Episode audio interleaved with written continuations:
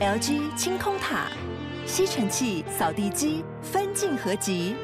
二合一省空间，双击自动除尘，双击一体轻而易举。LG 清空塔。Hello，我是阅读前哨站的站长瓦基，欢迎收听下一本读什么。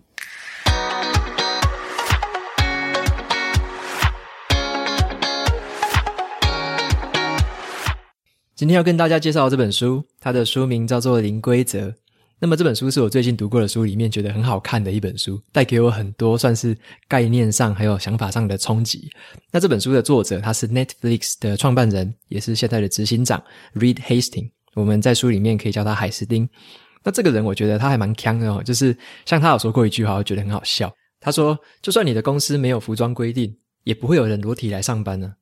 就是像这种。话就是有点搞笑，但是又有点背后有点很深的含义啊。那么他自己有一次，我看他在那《华尔街日报》接受访问的时候，也说过很好笑的话。那个记者就是访问他很多很多关于这次新冠疫情嘛，然后对 Netflix 的影响什么什么的。然后最后他就记者就问他一个问题，说：像你这么样特别的一个经历，你会希望如果以后好莱坞帮你拍一个片，或者说你自己 Netflix 原创来拍一个影片，做你的自己的纪录片的话，你会找谁来当你的这个演员？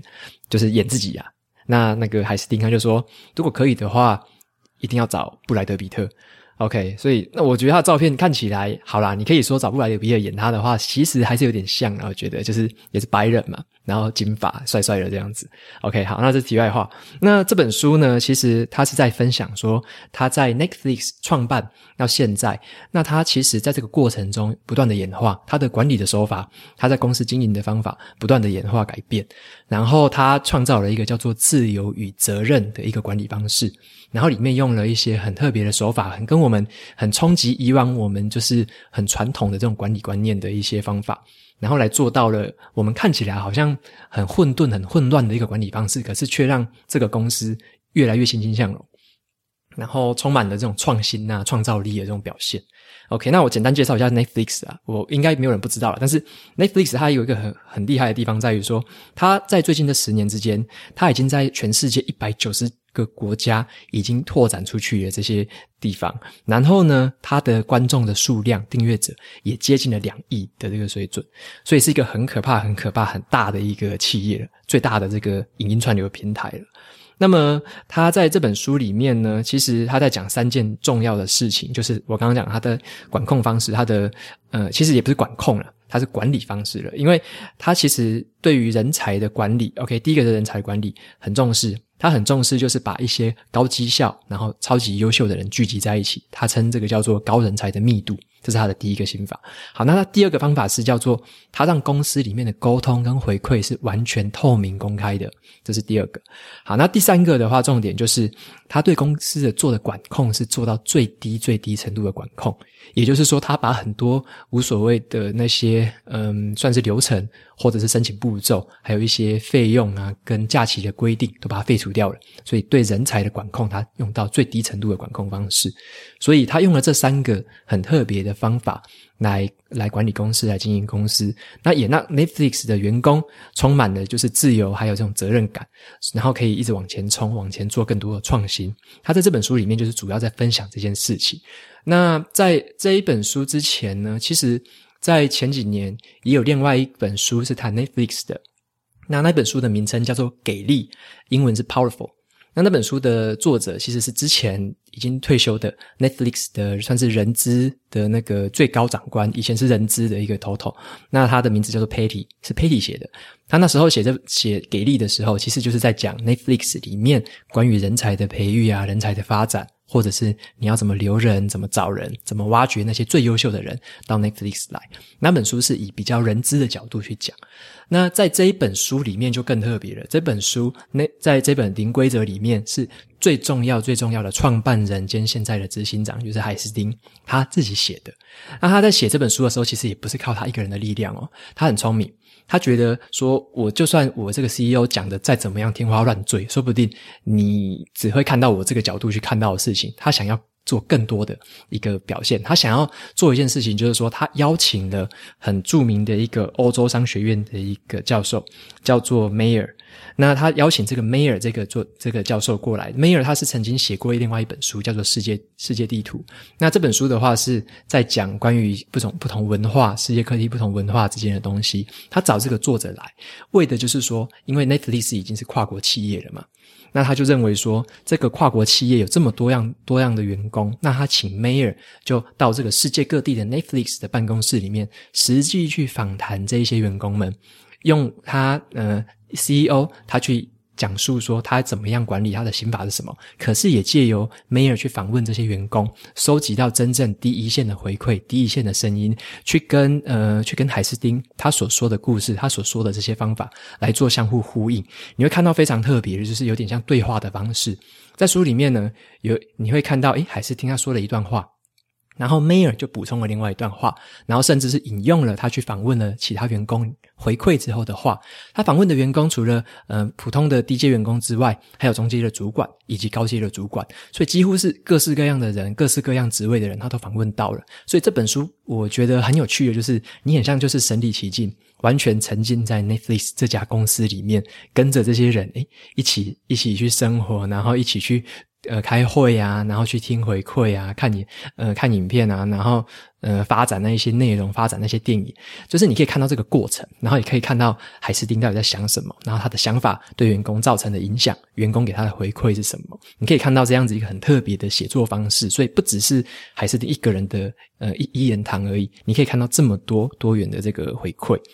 那在这本书里面呢，海斯汀他就讲了刚刚我讲了三件事情：人才的密度，然后完全透明的沟通，还有最低管控的程度。那我接下来我就简单跟你介绍一下说，这三个管理的心法，它分别谈了哪些东西。好，那第一个的话，我们来讲一下呃人才的密度这件事情。其实他海斯汀他其实一开始有。第一个创业的公司还是失败的，叫 Pure Software。他创业那个公司是失败的。他在那个公司就发现了一件事情，就是说，嗯，怎么会有一个状况？就是那时候呢，他对人才的管控是比较像是大家庭的管控方式。他觉得说，公司就是一个大家庭嘛，大家要有向心力，所以你对于那些表现差的员工、表现比较中庸的员工，你要包容他。你要去 carry 他就对了。那么他在后来在 Netflix 的经验反而就不一样。他创了这这家 Netflix 之后呢，他发现一个状况。他有一次，呃，因为某件事情，他必须做出裁员的决定。结果他裁员的一些那个评评断的方式，就是他把一些认为说，呃，向心力可能比较不足的员工，或者积极度比较不足的员工，或者是表现上相对落后很多的员工，他把他裁掉了。结果隔天之后，他发现什么事情？他发现公司留下来的这一些相对来说比较厉害、比较精英的，还有比较积极的这些员工，整个生产力、整个向心力，还有整个士气大大的提升。所以他后来就开始有了这个信念，就是说，他认为把厉害的人聚集在一起，会有更好的表现。所以他自己的经营理念是这样：他认为 Netflix 并不是一家，呃。不是一家家庭，啊不是一个家庭。他认为 Netflix 的经营其实是一个什么？其实是一个职业球队。他把 Netflix 是当成一个职业球队在对待，所以意思也就是说，他希望的是你在这一个职位上是表现最厉害的人。也就是你在这个球队里面是在这个位置上，那假设你是打前锋，那你就是最厉害的人，你就是前锋里面最厉害的。那你如果是打好后卫，那你就是后卫里面你就是最厉害的那个后卫。所以他要的是这个职位上最厉害的人。所以他就说啊，呃，为了追求卓越嘛，在球队里面的教练其实会确保说团队里面每一个人都是最佳人选。他不会希望说你这个位置是随便找一个人来替补，那这样子效果一定很差。那还有第二个就是说，他为了呢，为了让这个团队可以去求胜，球员会怎么做？球员会很期待去收到这个教练的回馈，还有其他队友给自己的回馈，因为这样你才知道怎么改善嘛。还有一个点我觉得很有意思，他说，当你在球队里面，你要知道说，只有努力是还不够的，你必须要拿出真正厉害的表现。因为你如果就算你投入了这个 A 级的表现，可是你只拿到了 B 级的成果，那这样球队会怎么做？教练只会好谢谢你，然后把你换下去，换上一个更厉害的人。所以他认为这样子才会让这个球队充满了战斗力，然后充满了最佳的表现跟绩效。OK，那再来，嗯，第二个的话，他讲的是说最高的薪资，他会给员工最高的薪资，尤其是业界里面，为什么他会认为说给最高的薪资是值得的？他的想法是这样子的，他有引述一个嗯、在戏谷很著名的一个法则，叫做摇滚巨星法则。这个法则在说什么？这个法则在说之前有做过一次实验。这个实验就是找找了九个软体的一个实习生，九个软体实习生，好，到一个地下室来，大家来做一场 PK 就对了。他们发给他们一个黄呃发他们发给他一个黄色信封，那这个黄色信封里面呢，就是有一个指示，就是说你要在两小时之内写哪一些程式码，然后做哪些出错，然后做哪些执行测试。好，发给他们，在两小时内看谁表现的最厉害。好，这九个人就开始做，结果后来呢，他们发现说。表现最好的这个实习生跟表现最差的实习生，他的效果差了二十五倍之多，就是他的编程式的速度快了二十五倍，然后他跑的程式速度也要快了二十多倍，所以他会认为说，其实你看厉害的人跟比较不厉害的人，其实差的非常多，所以有时候他认为这个薪资，就算你给他一百二十 percent、一百五十 percent。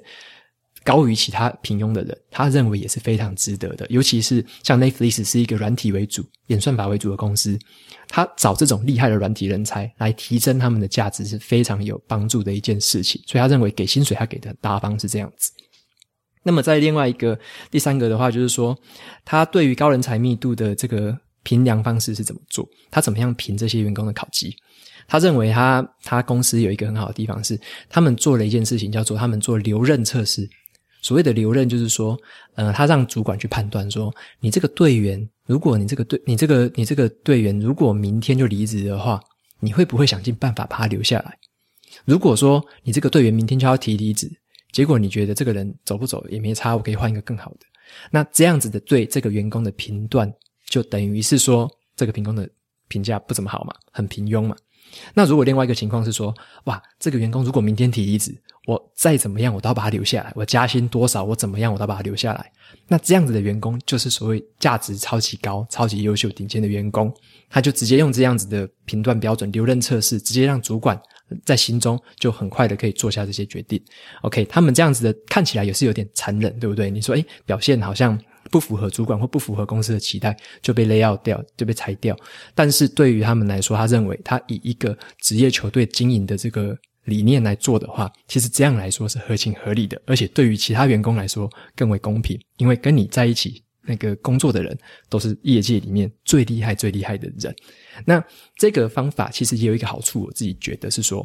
当这些员工知道了公司的评量方式是这样的时候，他不是大锅饭的方式。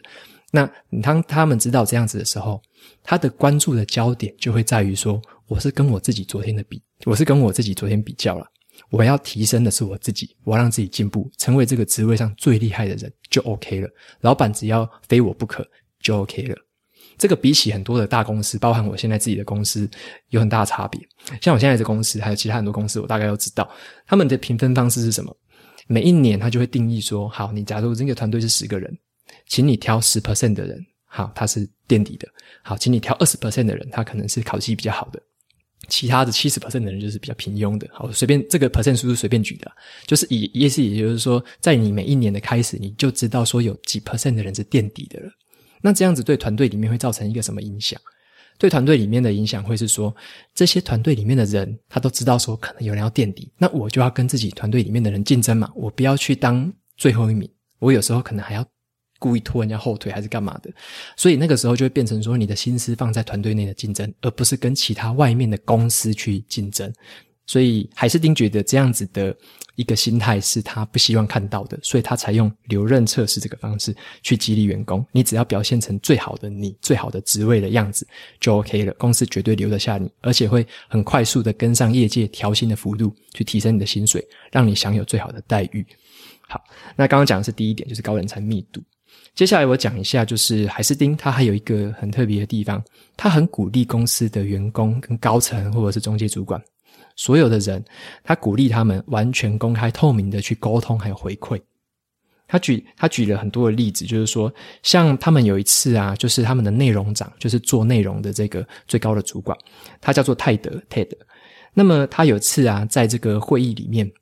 他就在讲说好，他就开始在宣传说他下一个影片、下一个内容是在做什么事情，还讲这个东西。结果讲到一半的时候，开始被一个员工打断。好，这个员工就开始打断他说：“诶，那个泰德，你这边讲的不对啊，你这对这个授权的这个协定的认知是错误的。” OK，那泰德他觉得诶奇怪了，你怎么会这样说我？其实没没有讲错啊，就是开始有点呃，开始有点辩论，或者说开始有点那种呃对话的出现就对了。那讲讲讲讲讲到后来，那个员工又又很多次的打断他，对，哎，就说你这边就是不对啊，你还在坚持你的论点，你这边就是看不对什么什么的。所以在这个会议里面。就发生了很多次的这个状况，这个员工一直打断，呃，泰德，然后一直认为他这边不对。后来泰德哈，在会议结束之后，他们在会议上其实就讨论完了。然后后来会议结束之后，泰德下来，他就走到员工旁边，然后就拍拍那个员工的肩膀，就告诉他说：“诶，那个某某某，很今天开会非常的愉快，非常感谢你今天对我们团队做出的贡献。OK，你发现了什么事情？他们即使前面这么针锋相对。”泰德他下来之后，仍然是鼓励他用这个方式去给他一些回馈。好，那这个地方海斯汀就叫这个地方叫做什么？他把它叫做叫做归属感的一个线索。什么叫归属感？就是说你要主管，你要让底下的人知道说，你的回馈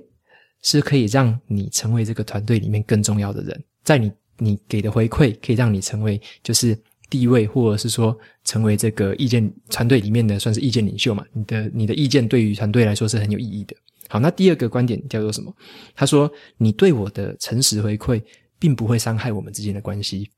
所以，当主管把这些表达这些观念给底下的员工的时候，员工才会很放心的给你回馈，然后知道说你的回馈并不会伤害你们关系，而且会让你在团队里面的地位越来越重要，团队里面的角色越来越重要。好，那所以这是他的第一个方式。那还有他的第二个方式是说，像海斯汀，他就有那个提到说，他很鼓励一个观点，他就叫做说，他要那个员工们，或者是说，他希望他的主管们要非常的认真去面对他们自己所发生过的错误。他们希望自己是小声庆祝胜利，然后大声去承认犯错。因为他觉得说，像你，你去庆祝胜利其实是还好的事情，就是胜利就胜利了嘛。但是他觉得犯错的时候，其实更好的地方是在于你反省，你可以从中学到很多东西，还有很多的学习。那么他就认为说，你把这些你自己犯错的东西大声的说出来，让别人去借这个机会学习到你为什么犯错，你犯错之后你怎么做弥补，好，你弥补之后的成果是什么？你下一次会怎么做？他认为在大声分享这件事情的同时，会让周围的人，包含犯错的那个人自己都成长，所以他很鼓励公司这样子的文化。但是呢，他也有一点提醒到，就是说，嗯，不要搞错，就是说你到什么地方，或者说你新到一个单位，你就开始大声的承认自己犯错，这这也是不对的啦。他讲到一个点，如果你已经是有在团队里面充分展现你的能力，而且你已经受到团队成员们的爱戴的话，这个时候你可以很放心的，你去公开坦诚你的错误。然后你可以去用这个方式，让你的团队里面去充满了这种信任感。然后他们会信任你嘛？然后因为他们看到你会秀出自己的脆弱，秀出你自己的错误，他们会信任你。好，然后也鼓励他们去冒险。OK，他们会知道说，好，我即使冒了冒了险，然后有做错的事情，但是我还是可以这样子，像你一样，我可以去反省这些错误，从错误里面学到东西，也让周围的人学到东西。好，但是呢，另外一个重点在于说，你如果在团队里面还不还不被人家认可，你如果只是刚到一个团队，你还不被人家认可，还不被人家信任，你还不是一个。算讲话有点分量的人，你在这个时候如果就开始大声坦诚你的错误的话，反而会带来一个不好的结果。别人会对你的信任感可能就开始降低，然后别人觉得，诶，奇怪，你怎么一来就开始在那边讲你什么错什么错的，好像都还没有信任你，结果你就开始在讲这些东西，这样也是怪怪的。所以他说，这个两个之间的这个尺度的拿捏是一个也算是一个艺术吧，就是你自己要去拿捏了，这个这个的比例。OK，那在这个公开透明的沟通里面呢，还有一个。方法是 Netflix 公司里面也是采取的，那个海斯汀把它叫做三百六十度的回馈，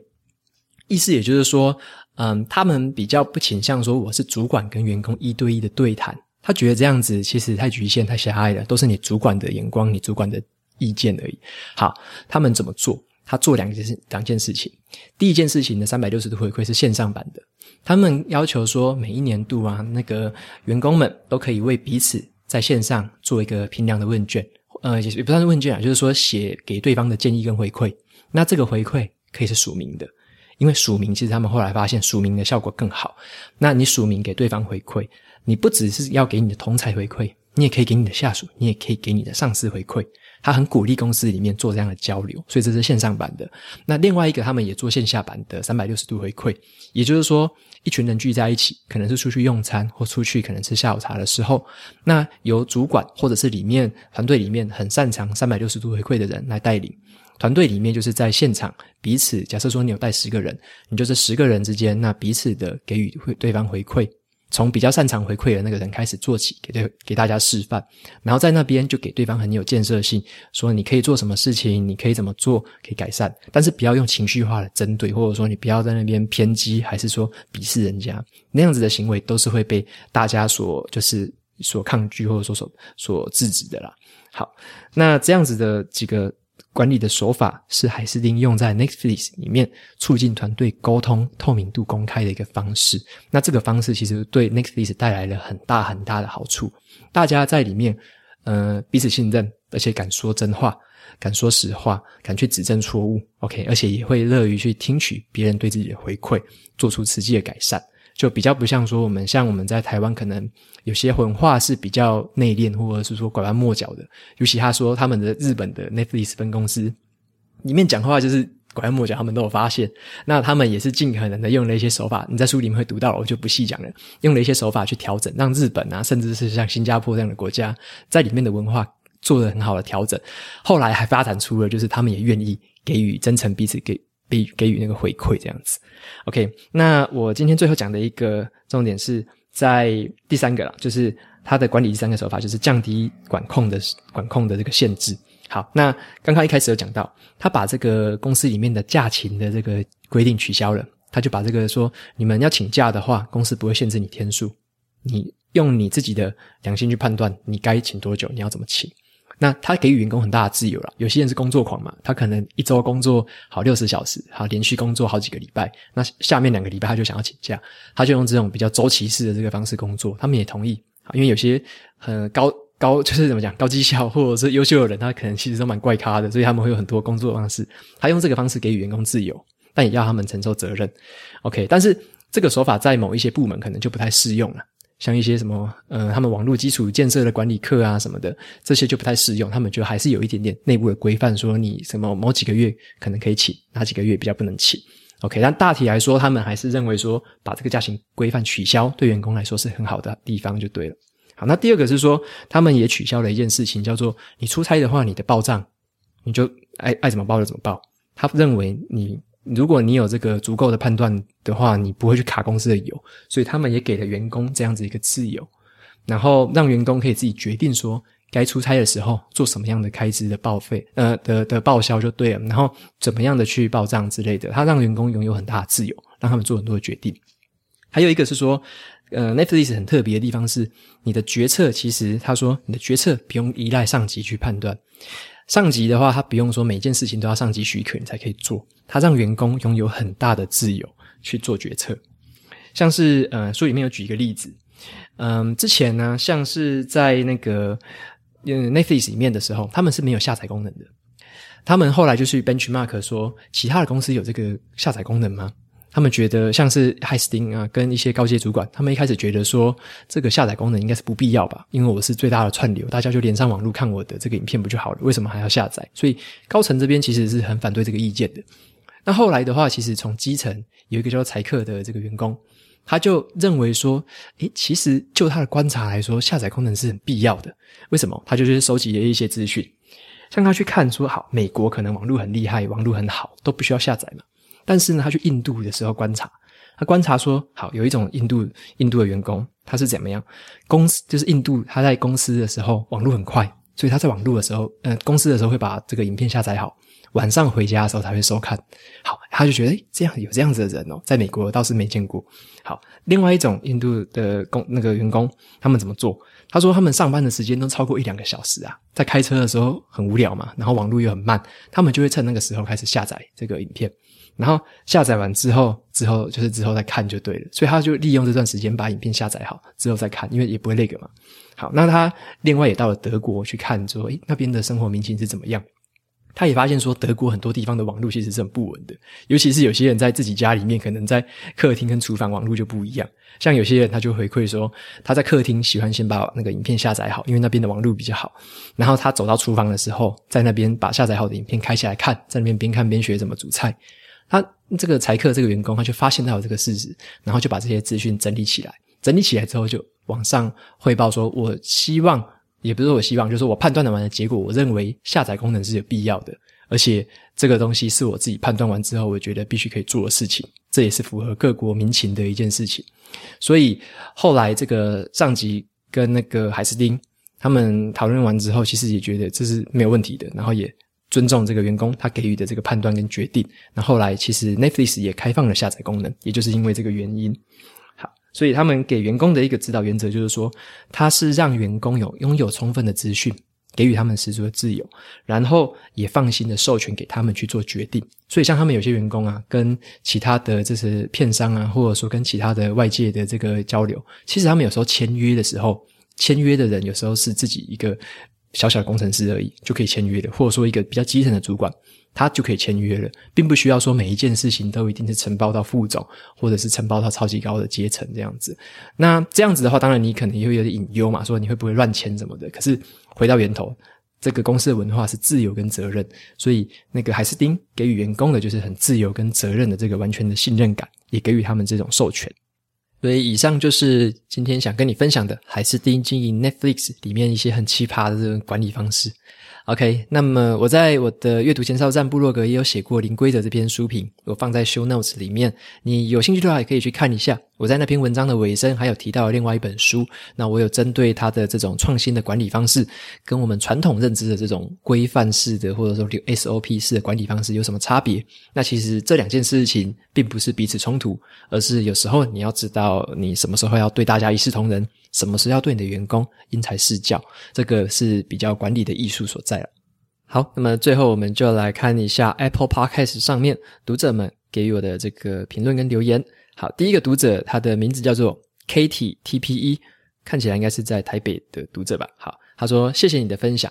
嗨，瓦基，从你的阅读前哨站来的，非常谢谢你加信开户整理。开始听你的阅读分享，对我们没有时间阅读的人帮助很多，而且可以从不同的观点思考。OK，谢谢你的留言。你说嘉信开户，其实指的应该就是美国的嘉信券商。那这个券商的话，是我自己常用的这个海外投资管道了。那么我自己是有从从事海外的这个 ETF 投资，所以嗯、我有读过蛮多的投资的书。如果大家对这个有兴趣的话，我也可以再跟大家分享一些投资方面的一些观念跟学到的一些东西。好，那另外一个读者他是 Joyce Lee 一一八，他说增广见闻，逛书店会有惯例去看自己偏好习惯的类型。你的分享帮助我们有机会接触不多呃不同，然后少碰触的类型。谢谢分享。OK，感谢你的留言哈，就是我自己看书领域其实也是蛮广的啦，就是我会挑一些自己有兴趣的啊，或者是跟自己生活有关系的，还有一些我最近有开始看一些哲学啦，然后我觉得这种领域其实也蛮有趣的，到时候也会再跟大家分享多一点的这种读书心得。好，那最后一个读者他留的这个言留比较长哦，他的这个名字其实我念不太出来，好像是法文，是 Jamie the Podcast，听好，我不太 我看不太懂，说实话，他说。瓦基的阅读前哨站是你的人生导师。他说，强力推荐大家听瓦基的 Podcast，零又零碎的时间收听很方便。他不只分享书摘的重点，也会结合他在别本书读到的观点做结论，更分享他实际练习应用在生活和工作上的心得。读者也可以跟着一起练习，然后输出自己的心得。今年五到六月的时候，好像是因为搜寻子弹笔记而发现了阅读前哨站。就像得到一颗乐透一样开心。当时已经有收听其他中文 podcast 的习惯，突然有一天在九月的时候，发现瓦基的下一本读什么出现在 podcast，于于是开始 follow。书单的部分，我喜欢瓦基分享跟学习、大脑科学、写作、个人成长、资讯断舍离、习惯有关的书单，加上瓦基实作的结果分享。谢谢瓦基分享阅读，你是个很成功的个人品牌。期期待你分享更多的书单，以及阅读后实际应用在人身上的心得与改变。推荐大家免费看，呃，繁体电子书的 HyRead 三 APP。，HyRead 三，OK，这是最近推出来的哦。然后他说跟台湾的这个云端书库 APP，这两个的话，其实对台湾人都很好，很幸福。因为他说旅外或者是不方便买到的书的时候，都可以在上面免费借阅。虽然不是大部分的书都有，可是也有六七成左右的热门书。然后这个读者他最后是摆旅居法国的阿简，OK，所以其实应该是法国的读者，所以。名称的地方是应该是用法文吧？OK，非常开心的认识你。然后你也提到了那个子弹笔记，应该也有开始在写吧？我觉得子弹笔记是改变我人生蛮大的一个好的习惯。然后我在明年二零二一年一月呃一月二十三号的时候，也有开子弹笔记的线下版的课程。如果有兴趣的读者，也可以到那个网站上面搜寻，我的 show note 也会放。子弹笔记课程，那你有兴趣的话可以报名，现在还有一些名额，那还没有额满，所以欢迎大家可以报名，也可以直接跟我见面，然后我可以跟大家分享说我在子弹笔记学到的东西，以及你可以怎么做子弹笔记，然后做到可以，我也会我也会带我的自己的 demo 啦，就是我已经写了两本了，我使用子弹笔记两年了，那我也会分享给大家，说我怎么写的，怎么用的，那在生活跟工作上怎么上把这个东西用在我的这个平常的生活里面。OK，节目到这边进到了尾声。如果你喜欢今天的内容，我分享的东西对你也有所帮助的话，欢迎追踪下一本读什么，也到 Apple Podcast 上面帮我留下五星的评论，推荐给其他有需要的读者。我每周也会在阅读前哨站部落格还有 FB 粉砖上面分享一篇文字版的读书心得，别忘了去追踪还有订阅我的电子报，这是对我最好的支持。好了，下一本读什么？我们下次见，拜拜。